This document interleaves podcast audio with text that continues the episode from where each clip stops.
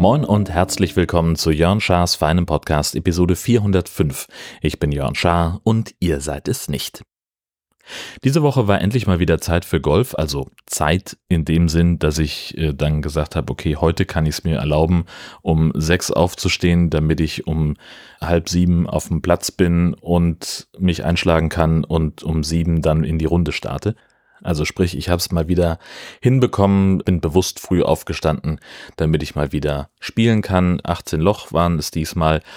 Und wie so oft habe ich einfach gesagt, okay, wir klickern einfach ein bisschen rum, weil ich ja für mich beschlossen habe, dieses Jahr kein Turnier zu spielen, weil ich mich gerade nur darüber ärgern würde und vor allen Dingen, weil sich wahrscheinlich durch das Ergebnis mein Handicap verschlechtern würde. Insofern alles im Plan und das war auch wieder eine gute Entscheidung.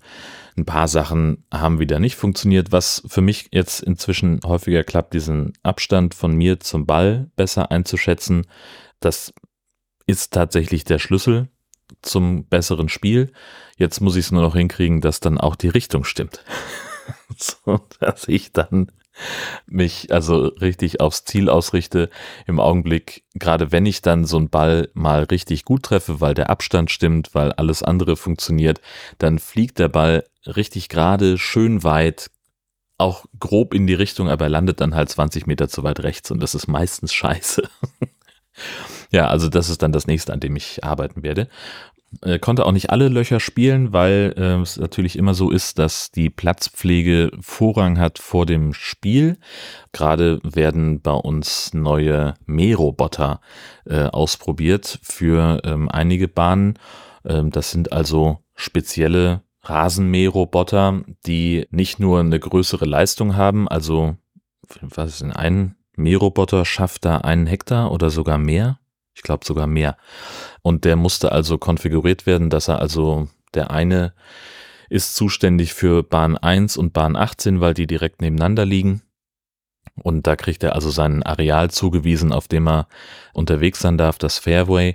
Und der ist also nicht nur größer in der Form, dass er mehr Fläche abdecken kann, mehr äh, Akkuleistung also hat, sondern der ist auch so, dass er irgendeinen Mechanismus hat, dass ein Golfball nicht zu seinem Opfer wird.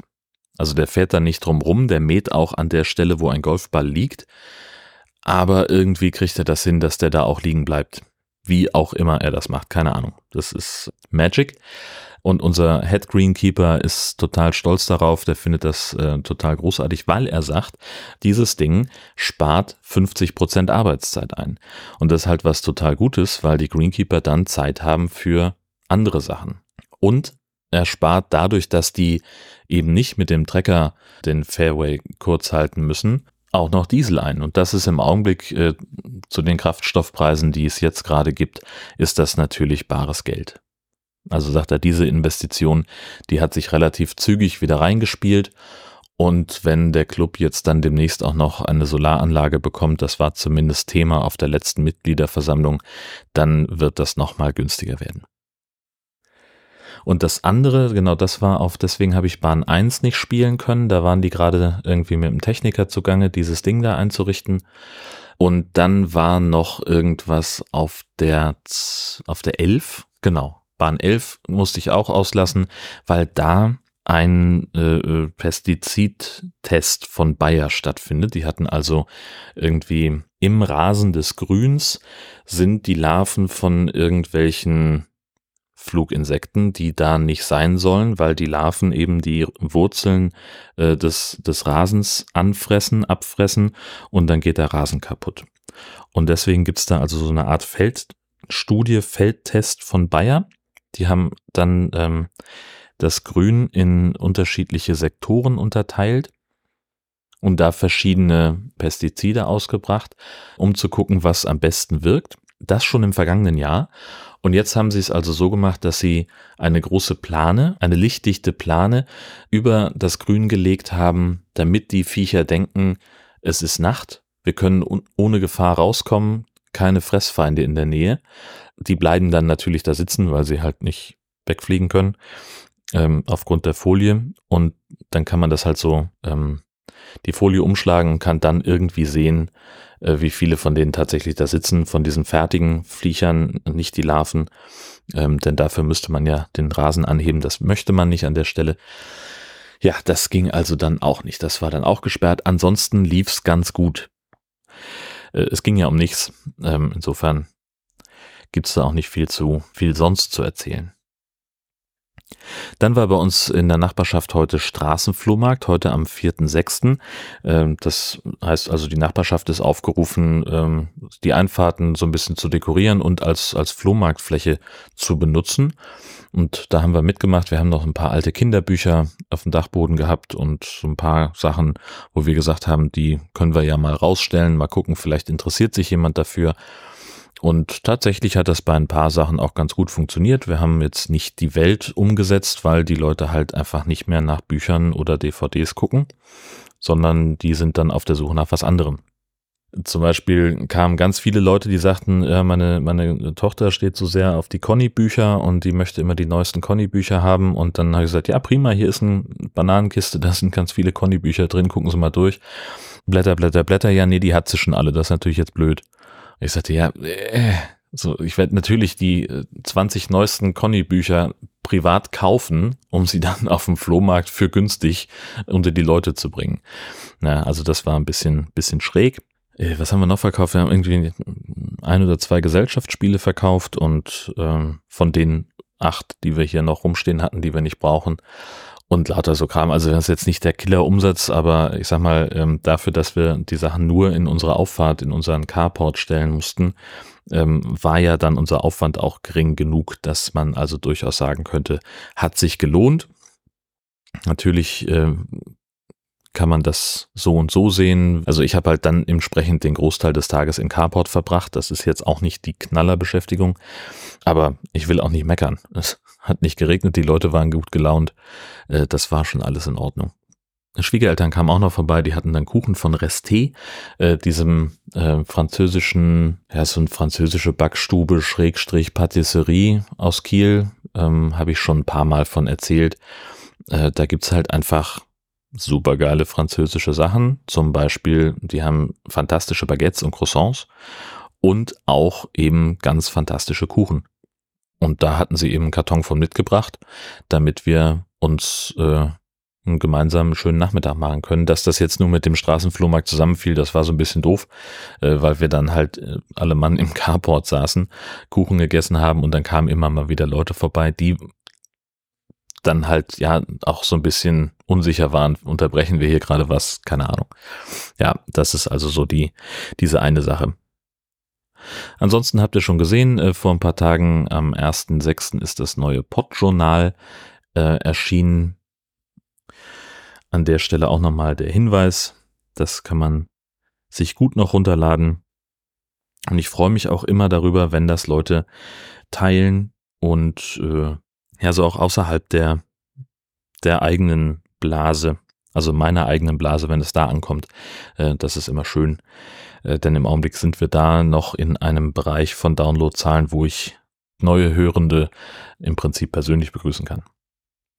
So, kommen wir mal wieder zu den 1000 Fragen. Das ist eine Liste von 1000 Fragen, die man sich selber stellen kann, um sich besser kennenzulernen. Und manche Fragen davon beantworte ich nicht A, weil ich nicht Zielgruppe bin. Also das richtet sich im Zweifelsfall auch eher so an die Kategorie Instagram-Prinzessin. Oder B, äh, die Frage ist so pseudophilosophisch, dass es keine vernünftige Antwort darauf gibt. Oder C, die Frage ist mir einfach zu privat und geht niemandem was an. 861. Was wäre auf deinem eigenen TV-Sender zu sehen? Wow, ich glaube, es gäbe eine Menge High-Filme. Es gäbe eine Spezialsendung über Döner. Das ist alles soweit erwartbar. Es gäbe sehr viel Golfberichterstattung, glaube ich. Und wir würden irgendwas über Podcasting machen, denke ich. Das ist, wie auch immer man sowas ins Fernsehen bringt, vielleicht zur Praxisvermittlung. Ne? Was, was, wie produziert man einen guten Podcast? Keine Ahnung. Könnte ja sein, dass das funktionieren kann. Und dann müsste man es noch irgendwie auffüllen, wahrscheinlich. ja, das so aus meinem privaten, ne, als bin ja Journalist. Natürlich äh, wären da gut recherchierte Reportagen irgendwie schön äh, zu allen möglichen Kategorien, äh, hintergründige Berichterstattung. Und da merkt man schon, da muss man kein Medienmensch für sein. Das funktioniert nicht. Ist nicht massentauglich. Schade, geht das Ding halt kaputt. Frage 17. An welchen Urlaub denkst du mit Wehmut zurück? Oder gibt so viele. Meine sämtlichen Irland-Urlaube, die erfüllen mich mit, mit gewisser Wehmut, weil ich da lange nicht mehr war und das einfach unfassbar schön ist. Tatsächlich auch so ein bisschen an unsere Abschlussfahrt in der Mittelstufe. Da waren wir in der Toskana, alle so 15, 16 und wussten das überhaupt nicht zu schätzen was, was uns da alles geboten wurde. Das war, äh, nee, das, äh, das kann, kann man besser machen.